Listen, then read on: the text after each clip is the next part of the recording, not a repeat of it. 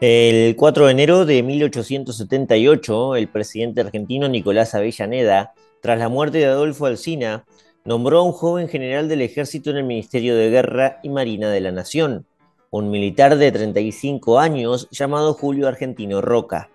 Aquel nombramiento representó un cambio crucial en la política de defensa del gobierno de Avellaneda, que lidiaba con uno de los problemas más recurrentes del siglo XIX en Buenos Aires. El problema era la indomable región de la Patagonia, a manos de diversos pueblos indígenas.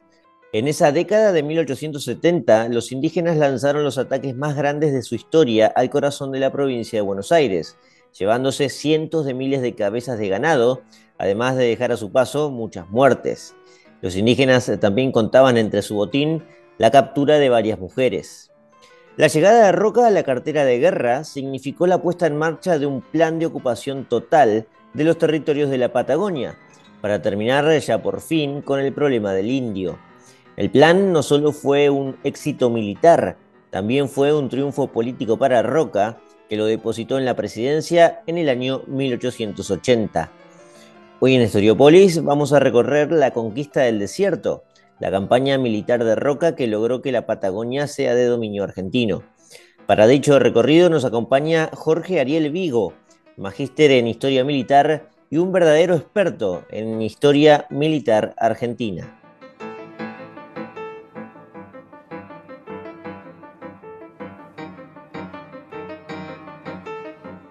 Estamos con Jorge Ariel Vigo para hablar de un tema que actualmente es un poco difamado por algunas corrientes políticas, actualmente o desde hace algunas décadas, eh, se podría decir, que es difamado y hasta caracterizado con algunas etiquetas un poco groseras y bruscas, ¿no? Como puede ser eh, el tema de genocidio, igual se habla mucho de esa palabra genocidio en muchas cuestiones de historia. Como de historia vamos a hablar hoy este tema de la campaña del desierto.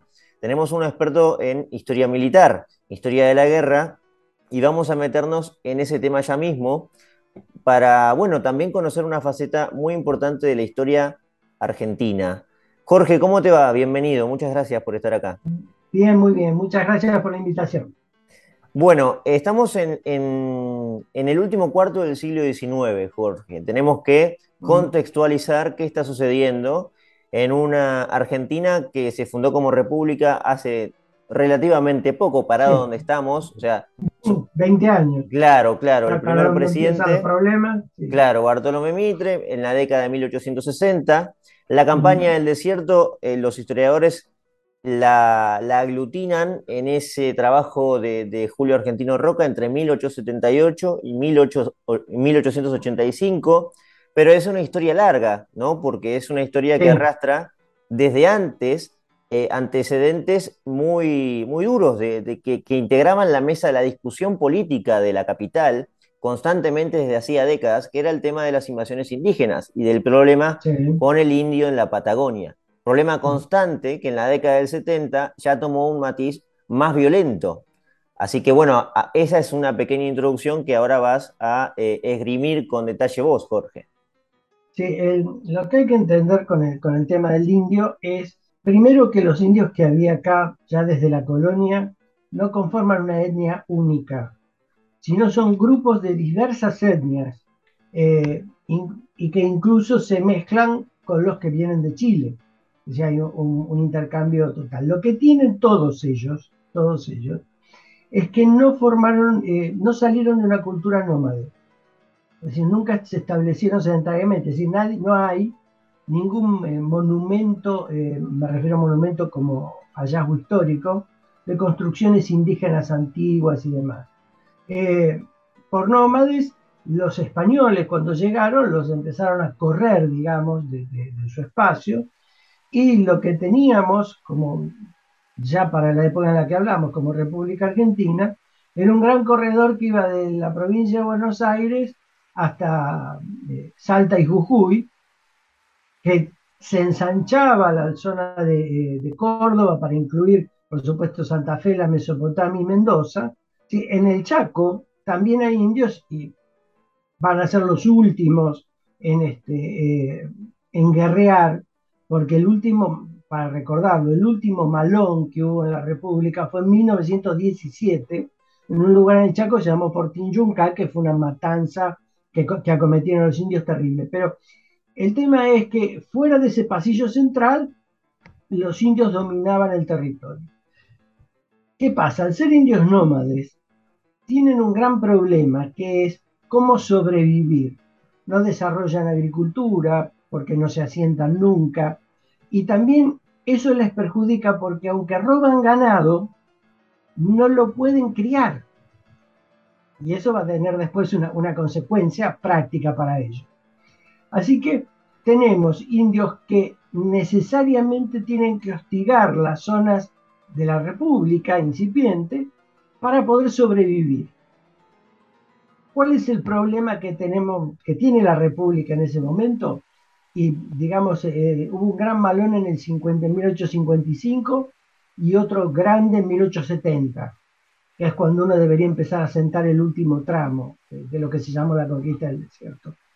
¿Querés, ¿Querés ponerles nombre? A ver, eh, vos estás marcando que hay muchas divisiones, es decir, mm. dinastías indígenas que tienen un territorio específico, porque son, son familias, y que de ahí van saliendo líderes. ¿Querés ponerle nombre? Uno es Calfuncurá, me imagino. Claro, Calfuncurá, que es el que lidera el Gran Malón del 70, Exacto. que se hace sobre todo en el sur de, Buenos Aires, Tres Arroyos, toda esa zona, eh, y su hijo Namuncurá. Pero hay una curiosidad, los indios que dirige Calfucurá se los conocía como los indios de las Salinas, porque era su asentamiento temporal principal. Pero Calfucurá, además, no pertenecía a esos indios, sino que era chileno. Había cruzado y se había este, con estos hombres y había logrado, digamos, una campaña política que lo lleva a ser jefe de ellos. Es decir, también hay que ver eso, es decir, esto de, distinguirlos por etnias es muy difícil. Eh, por ejemplo, para algo que está muy de moda. Para esta época, 1870, 74, aparecen mapuches. Mapuches que en general están en Chile, por los informes de la época. Y hay un pequeño grupo que sí cruza en el sur, que son 10.000, de los cuales 1.500 más o menos son indios de lances y guerreros, y el resto es población. Pero de esos 10.000, son cinco tribus y una sola mapuche. Es decir, son aglomeraciones que se mueven según las conveniencias. Y por supuesto que tienen jefes, indudablemente que tienen jefes. Después va a estar Catriel, que Catriel va a ser un indio que va a trabajar más con los blancos que con los indios. Este, hablábamos de Calfuncurá recién. Eh, Pincén, otro de los bravos que va a haber hacia el final. Decir, hay, hay muchos caciques que van trabajando, pero ¿cuál es el tema? Además, ¿por qué no terminan de unirse? No terminan de unirse, ¿por qué? Porque para que la República pudiera responder a eso necesitaba tropas, y además de dinero y, colonos y demás. Pero básicamente se necesitaba la seguridad de poder expandir la, eh, frontera de la República. Primer problema, este malón de 1870, lo que tiene la, República es que está saliendo de la guerra del Paraguay. A pesar de que ya en 1867 se había sancionado una ley para tratar de expandir la frontera por lo menos hasta el Río Negro.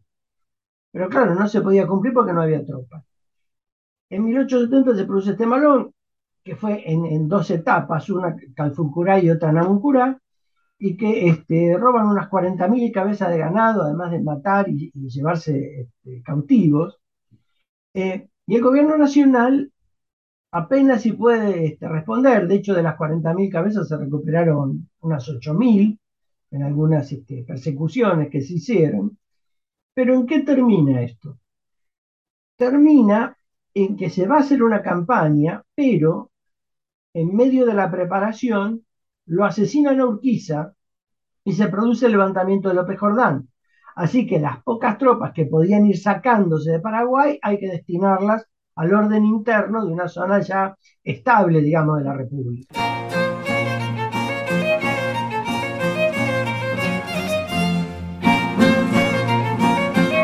O sea, en este momento, para, poner en claro eso, eh, Jorge está gobernando en la República Argentina en el momento en que estás hablando del levantamiento de López Jordán.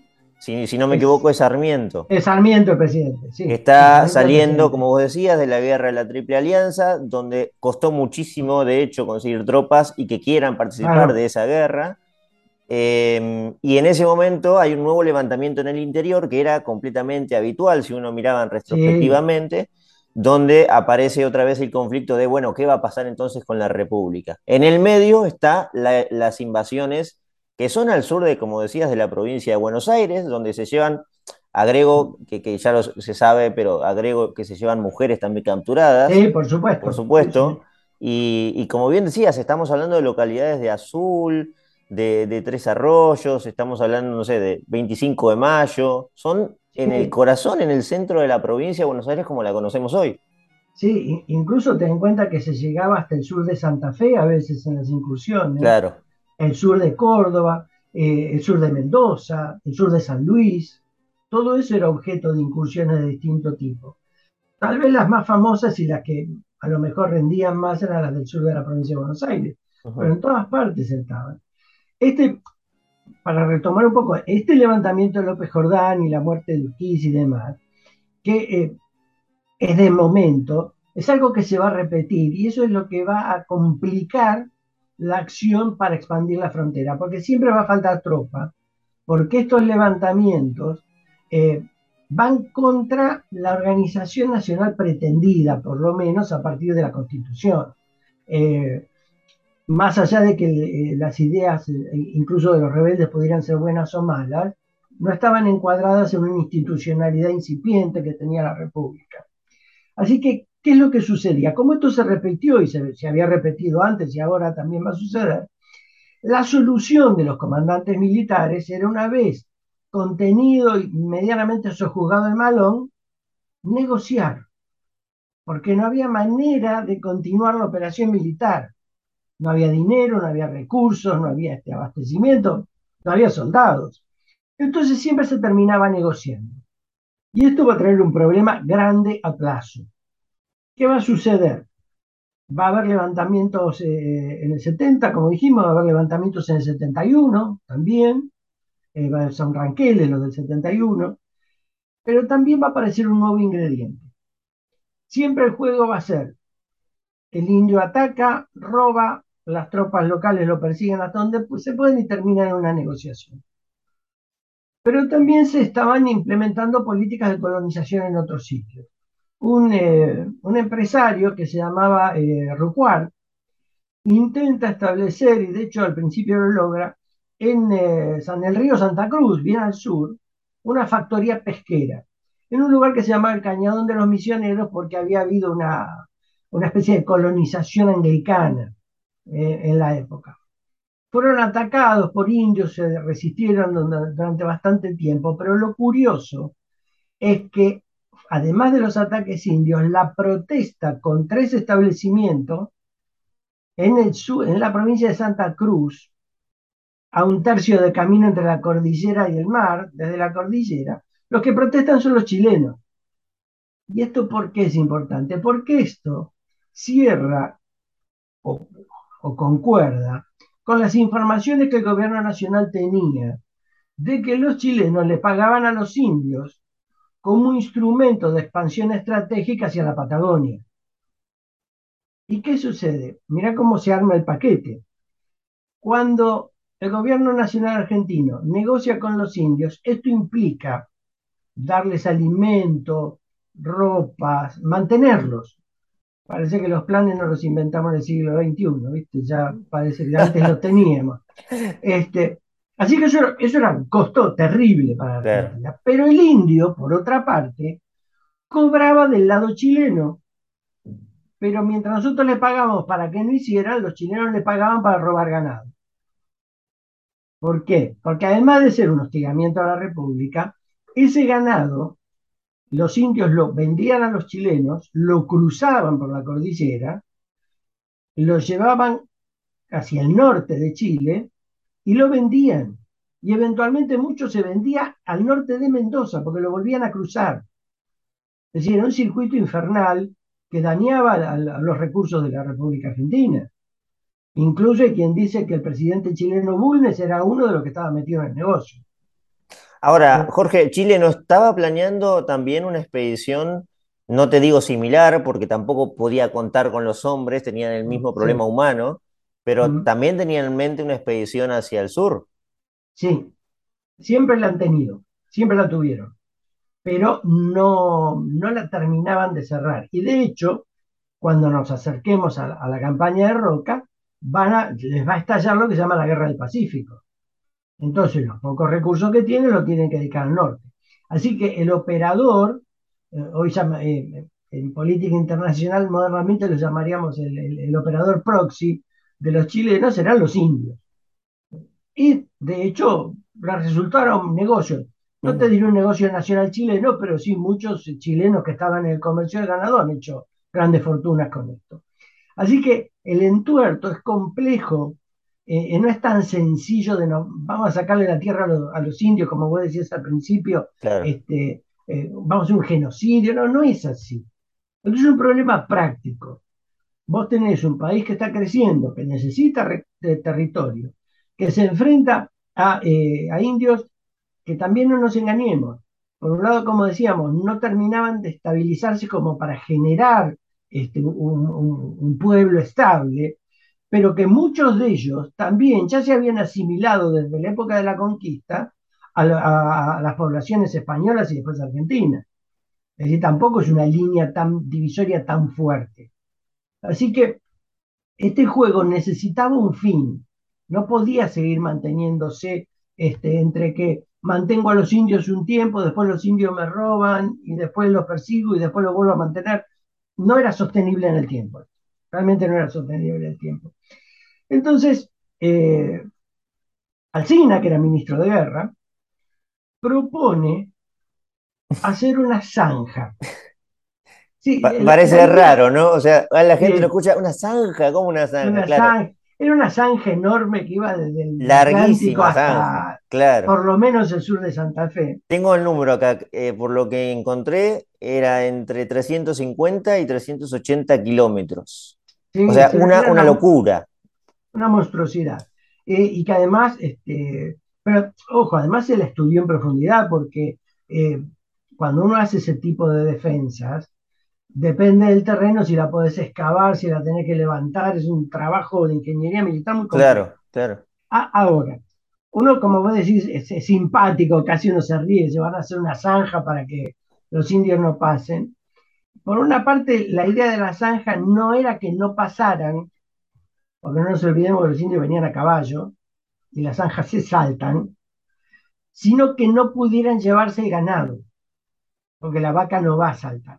Ahora, los indios, ¿qué hacían? Como el ganado era robado, tiraban las primeras vacas al pozo y que las demás le pasaran por encima. Así que la zanja no era del todo efectiva, Mirá pero vos. con, O sea, pero cuidado con, sí, sí, es, es cruel para los pobres ver, animales, pero me, me quedo un segundo, ya, ya te dejo seguir, Jorge. Dijiste que los caballos podían, claro, depende el lugar de la profundidad y el ancho, ¿no? De la zanja, uno sí. imagina. En algunos lugares quizás no podían pasar, pero no iba a Pero en ser, otros, claro, lógico, lógico, ahí entendí. claro, en otros, porque incluso el terreno a veces no te permite Claro, darle claro. la profundidad o el ancho que vos buscás porque el terreno se pone duro. Entonces no, hay que adaptarse. Ahora, la idea del SINA, que es cierto, es simpática y demás, no es una locura, es una posición militar, es una técnica. Para contener a mi enemigo, yo armo un obstáculo fijo, en este caso una zanja, que además tenía fortines y que además tenía un desarrollo importante de telegrafía y de este, estaciones telegráficas. Era un aparato complicado. Eh, si yo mal no recuerdo, al principio el presupuesto era de 400 mil pesos fuertes y después se, le asignaron 200 mil pesos más. Eh, cuando Alsina en los periódicos de la época discute con Roca sobre este asunto, la discusión es militar. Es la teoría militar de que la defensa fija nos va a servir, y que es la de Alsina, y la teoría militar de Roca de no, esto hay que resolverlo por la ofensiva. Hay que empujar al enemigo lo más lejos posible y, de ser posible, eh, como diría Clausewitz, aniquilarlo, es decir, que no pueda combatir más. Aniquilarlo en términos militares no es matarlos a todos, sino que no estén en condiciones de seguir combatiendo. Y esta es la discusión que aparece en los periódicos. Eh, Por supuesto que está eh, llena de, de oropeles políticos y de aclaraciones y demás, pero es una discusión técnica. Yo recuerdo incluso unas publicaciones que hace Roca. Roca recuerda que la muralla china no le sirvió a los emperadores chinos para detener a los tártaros ni a los mongoles. es decir, eh, afirmando que era un error la defensa fija. Es una discusión puramente militar. ¿Qué va a suceder?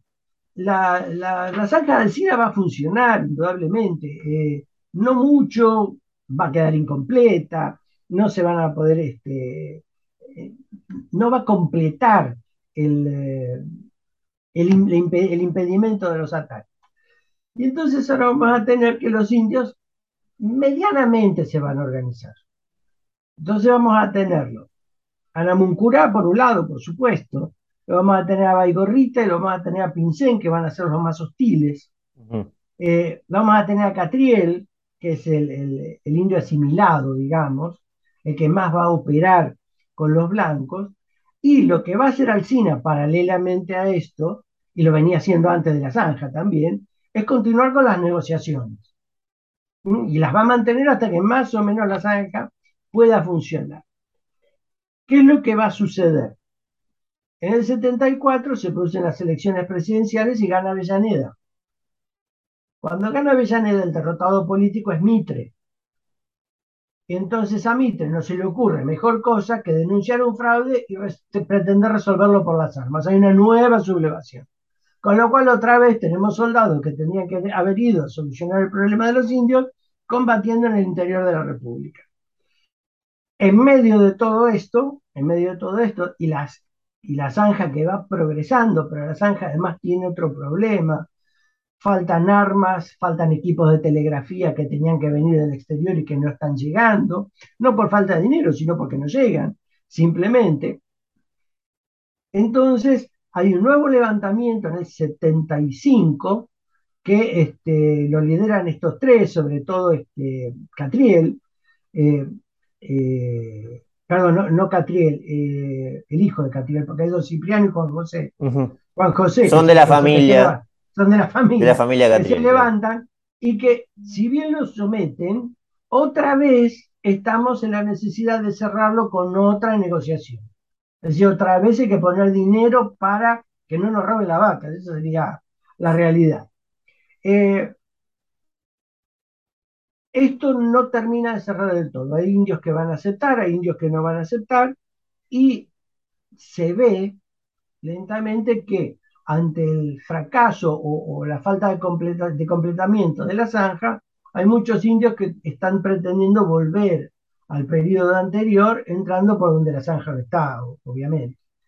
Bueno, frente a eso aparece Roca ahora como ministro de guerra él, y ahora va a dejar la zanja.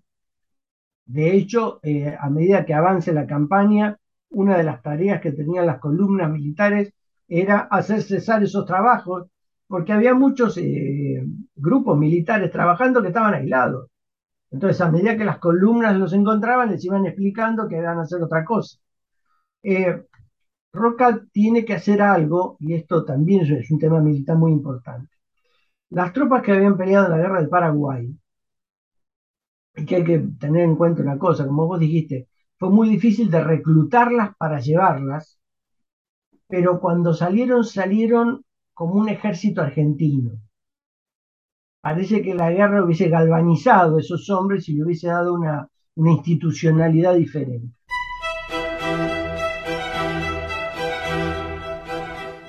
perdón, Roca ya, es ministro de guerra, porque claro, se preguntarán cómo llega a ser ministro de guerra de Roca, porque fallece Alcina, y esa es la, la, novedad. Y ahora la, pregunta sería, eh, ¿qué pasó que Avellaneda optó por Roca? Porque era, está bien, como bien mencionabas, eran las dos figuras más importantes que discutían en la prensa. claro, pero Roca era completamente la oposición a la postura oficialista, si querés, que tenía sí, Alcina.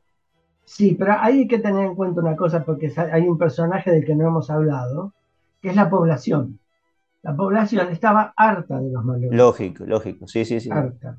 Harta, ya sea porque eran impuestos que se iban a donde no tenían, eh, que, se necesitaban en otro lado, o había daños directos sufridos en las personas y en los bienes. Total, total. Así que la, la población presionaba mucho para que esto se agotara. Y el hecho de que la zanja fuera tan largo el trabajo y no terminar y demás, hizo que la presión pública hiciera que Avellaneda pensara, bueno, busquemos otra alternativa, si esto no está saliendo, hagamos otra cosa. Y además hay que tener en cuenta que así como Alcina había sido muy prolijo en el, proyectado de la zanja, Roca va a ser muy profesional también en la organización de la campaña. ¿Por qué? Porque este ejército que decíamos salió de la guerra del Paraguay no estaba equipado para ir a perseguir indios, era un ejército de infantería principalmente, un ejército a pie. Y los indios venían todos a caballo. Por eso eran indios de lanza, se los llamaba lanceros, porque venían todos montados. Entonces había que recomponer el ejército en cuanto a su equipamiento e instrucción. Roca alivianó el equipo tanto de la infantería como de la caballería para permitirles moverse con agilidad por el terreno.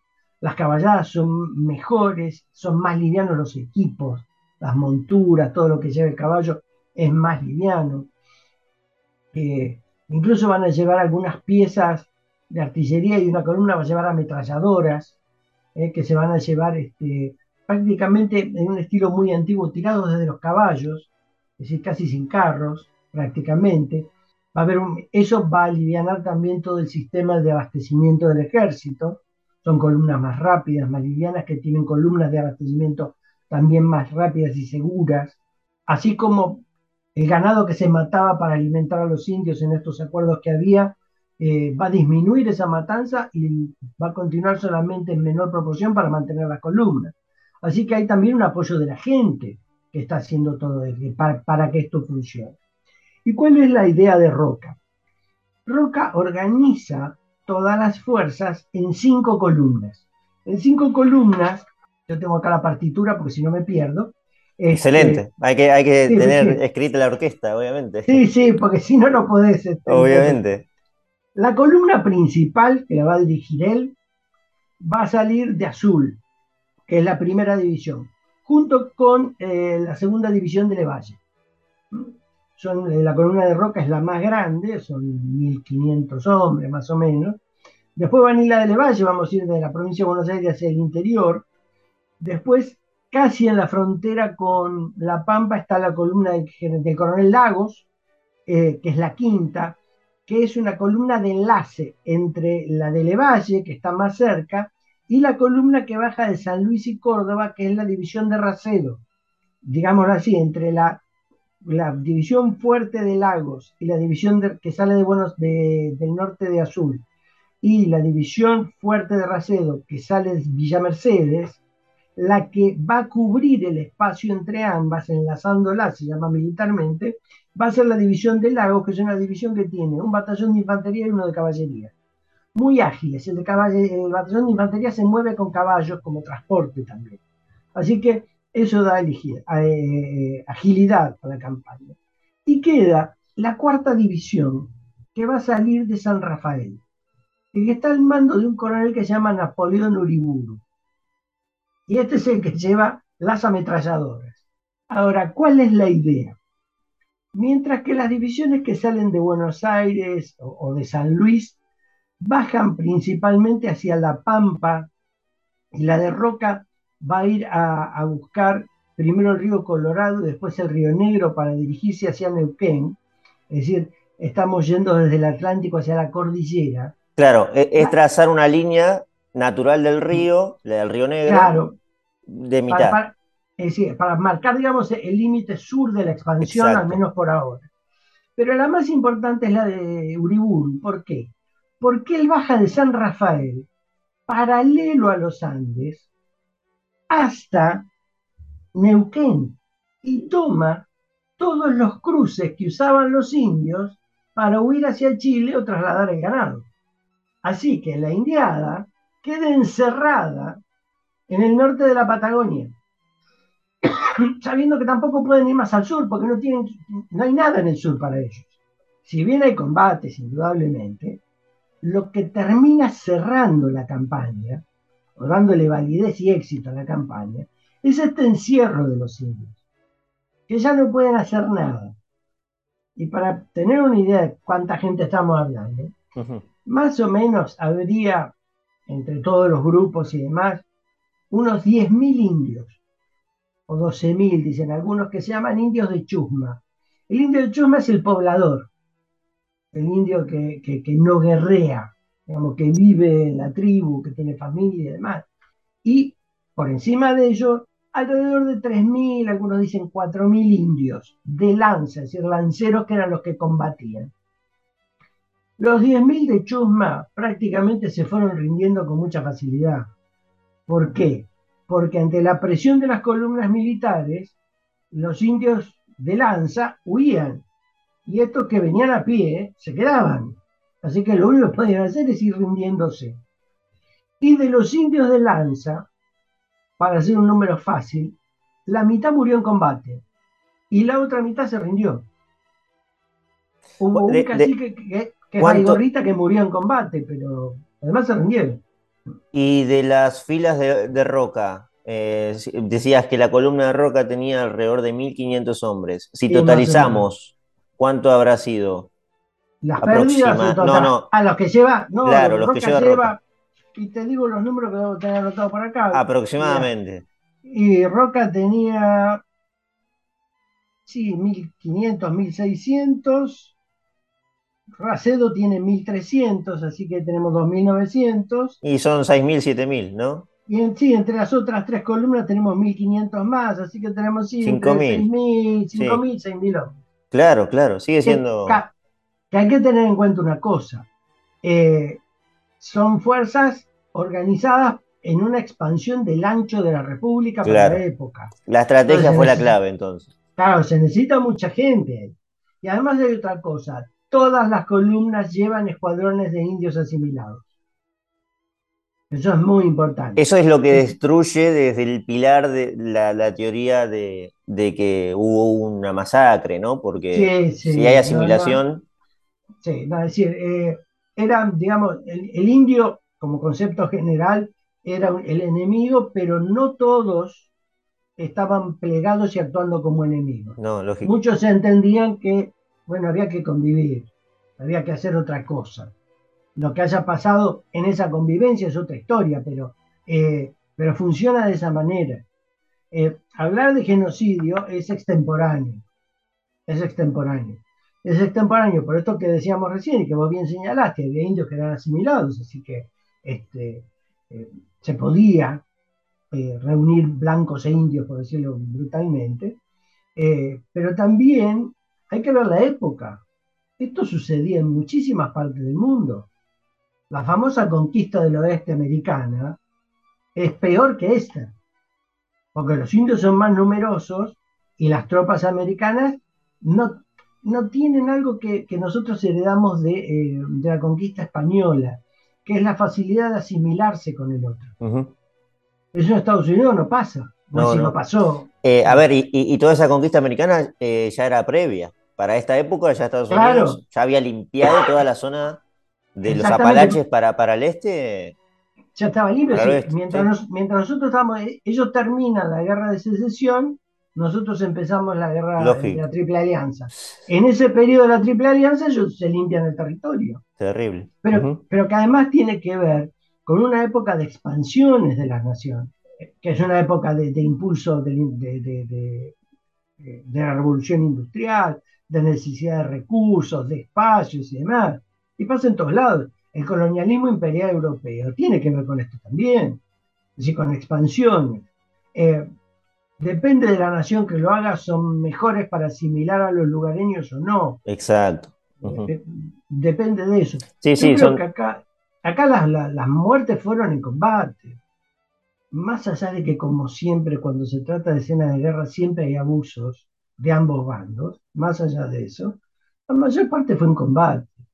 Y después hubo asimilaciones, y habrá habido negociados, y habrá habido un montón de cosas como siempre pasa porque se trata de seres humanos los indios y los eh, argentinos.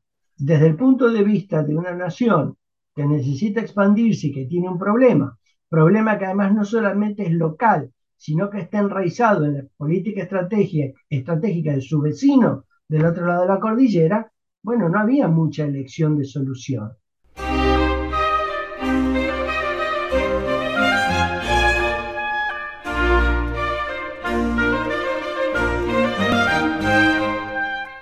Para 1880, Jorge, podríamos decir que eh, gran parte de la estrategia está ya hecha y que lo que queda es seguir avanzando. Pero en 1880 ya eh, Roca va a ser el presidente de la República Argentina, el propio gestor de esa campaña, y lo que queda ya no lo hará él, sino, eh, bueno, va a seguir siendo el autor intelectual, pero ya lo harán sus colegas y, llegarán hasta, hasta el sur. Sí, eso sí, sí, porque digamos, técnicamente la campaña principal termina en el 85. Y los últimos vestigios eh, terminan en el 85 con él ya presidente. Y, el hecho de haber eh, alcanzado el éxito en la campaña, de haber incorporado semejante porción de territorio y haber este, liberado en buena medida a los productores de los malones, lo impulsa a la presidencia. Es decir, tenía ese, eso le dio un, potencial que ningún otro tenía como para este, acceder a la presidencia. Eso era este, sin dudarlo. No había con qué competir. Claro, claro. O sea, él llega con un, ya con, un prestigio que pocos presidentes podían tener eh, en tiempos tan convulsos de décadas anteriores. Y además hay un hecho quizás particular, Jorge, que era apoyado por el interior. Y eso, eso le daba también, finalmente, a un presidente de la República, eh, cierto, bueno, cierta popularidad que había, además de la campaña del desierto, digo, porque después ya, ya Roca va a ser el arquitecto de una construcción que, hoy conocemos como una época directamente, porque es un periodo que, transforma a la Argentina o que termina de crear a la Argentina como tal y que mm. dura hasta, bueno, hasta 1912, si se quiere, o 1914. Y, eh. Bueno, no, no, un poco antes, pero 20 años tranquilamente. Sí, sí. Em, ¿Qué sucede? Em, y yo creo que esto hay que enlazarlo desde, desde Caseros. Es decir, Caseros marca un nuevo proyecto de país. Digamos, Caseros no es solo la caída de, eh, Rosas, sino que es el cambio de, visión de, de, un país que desde 1810 para utilizar la terminología moderna, había optado por un sistema populista eh, y fraccionado del país, donde este, cada líder y cada caudillo hacía lo que quería, este, y no, había una construcción nacional, con excepciones obviamente, ¿no?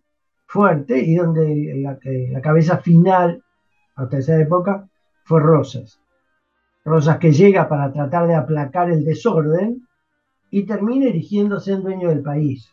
Así que cuando eh, Urquiza lo derrota, el planteo es, este sistema no puede funcionar así.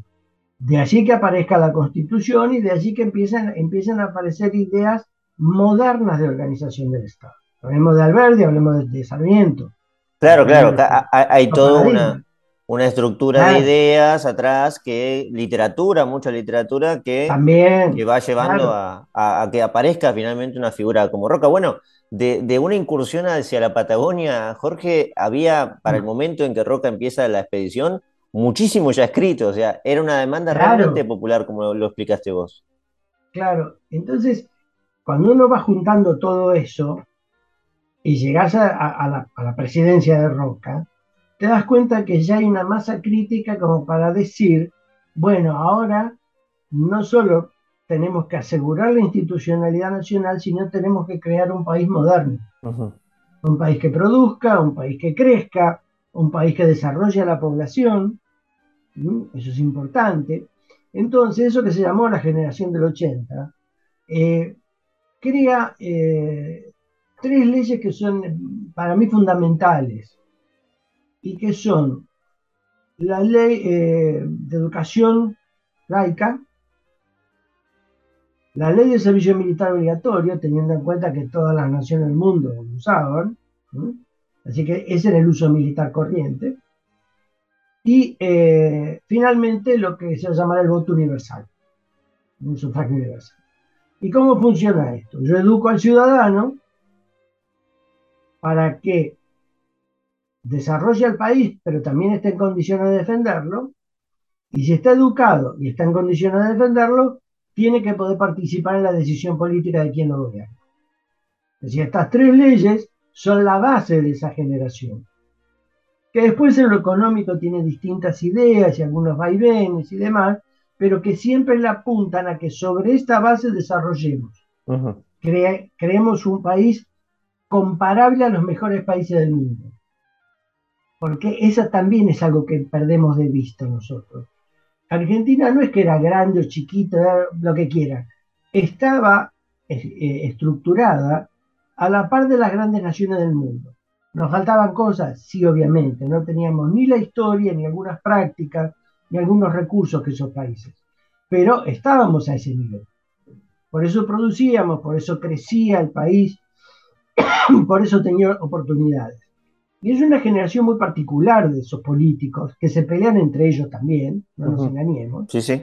Pero ese, eh, tiene dos anécdotas para mí, que no sé si corresponde llamar anécdota.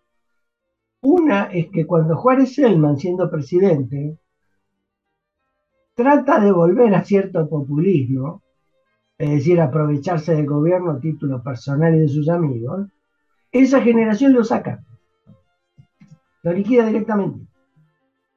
Y el otro gesto es cuando eh, Figueroa Alcorta es presidente y el Congreso se lo retoba y quiere otra vez volver para atrás.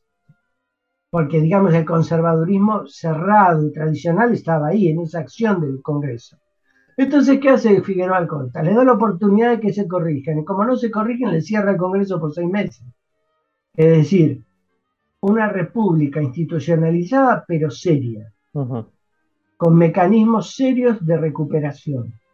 Eso es lo que a veces nosotros no vemos. Es decir, ya no tenemos y no vemos de nuestro pasado. Eh, eh, el, tema es que eso va a desarrollar, pero como pasa siempre, las generaciones se van desgastando.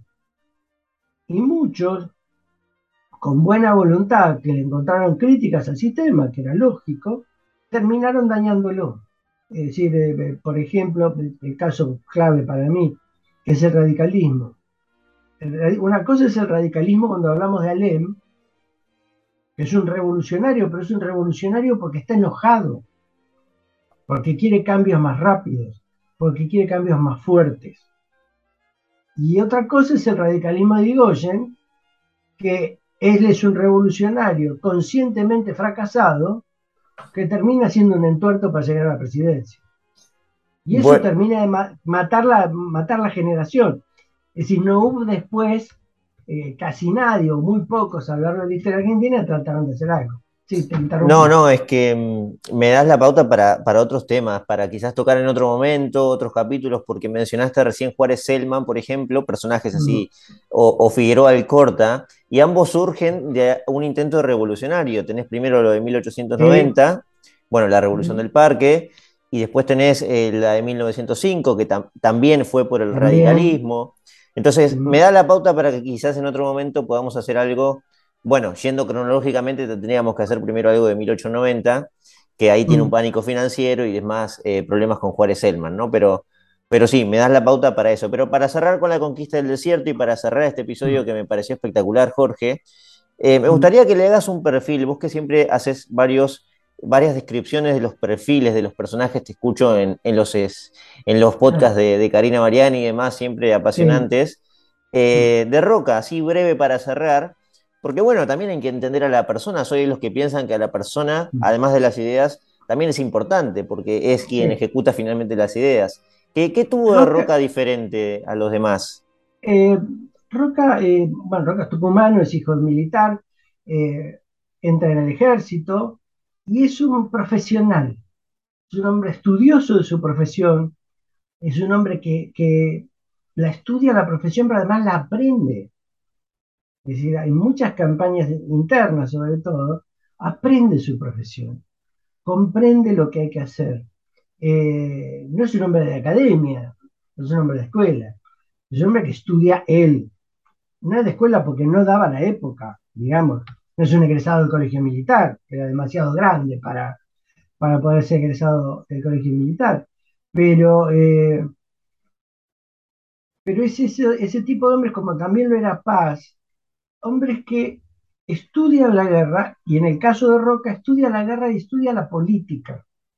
Entiende la política necesaria. Entiende que la política no puede ser este, no partidaria, porque siempre lo va a ser, pero no puede ser partisana. Es decir, no puede eh, por el partido retasear las virtudes generales de la política. Eso lo hace inteligente y por eso le dicen el zorro, porque entiende mejor que los otros la política. Militarmente la campaña del desierto le permite a él desarrollar todos esos conocimientos profesionales que tiene, esa capacidad de entender lo que hay que hacer, de entender al enemigo también, lo que decíamos, de comprender que no puedo con un ejército a pie perseguir a un enemigo a caballo. Es decir, esas, esas pequeñas lucideces, eh, otros que han, sido incluso subordinados de él, no la vieron hasta que él no llegó, hasta que él no las planteó. Entonces, me parece que, eh, lo que hay que ver de Roca es ese perfil, que también sí, yo creo que estaba eh, alimentado de una fuerte ambición personal. Pero esas ambiciones personales no de, eh, de ser a toda costa y a cualquier precio, sino la ambición personal de ser y llegar por la buena y ser reconocido por haber hecho, no para haber, este, eh, haber hecho actos mezquinos o haber trampeado. Me, parece que ese es para mí el mejor perfil de Roca. Y que por supuesto uno le podrá encontrar críticas personales, pero que en general tienen que ver con la época en la que vivía. Una época este, de muchas mezquindades personales, un, país que todavía no está terminado de cuajar, por decirlo de alguna forma, eh, que todavía tiene las malas costumbres caudillescas, entonces este, hay, muchos odios personales y trampas, el famoso odio Mitre Roca y demás, pero más allá de eso, eh, me parece que es una figura descollante de la historia argentina.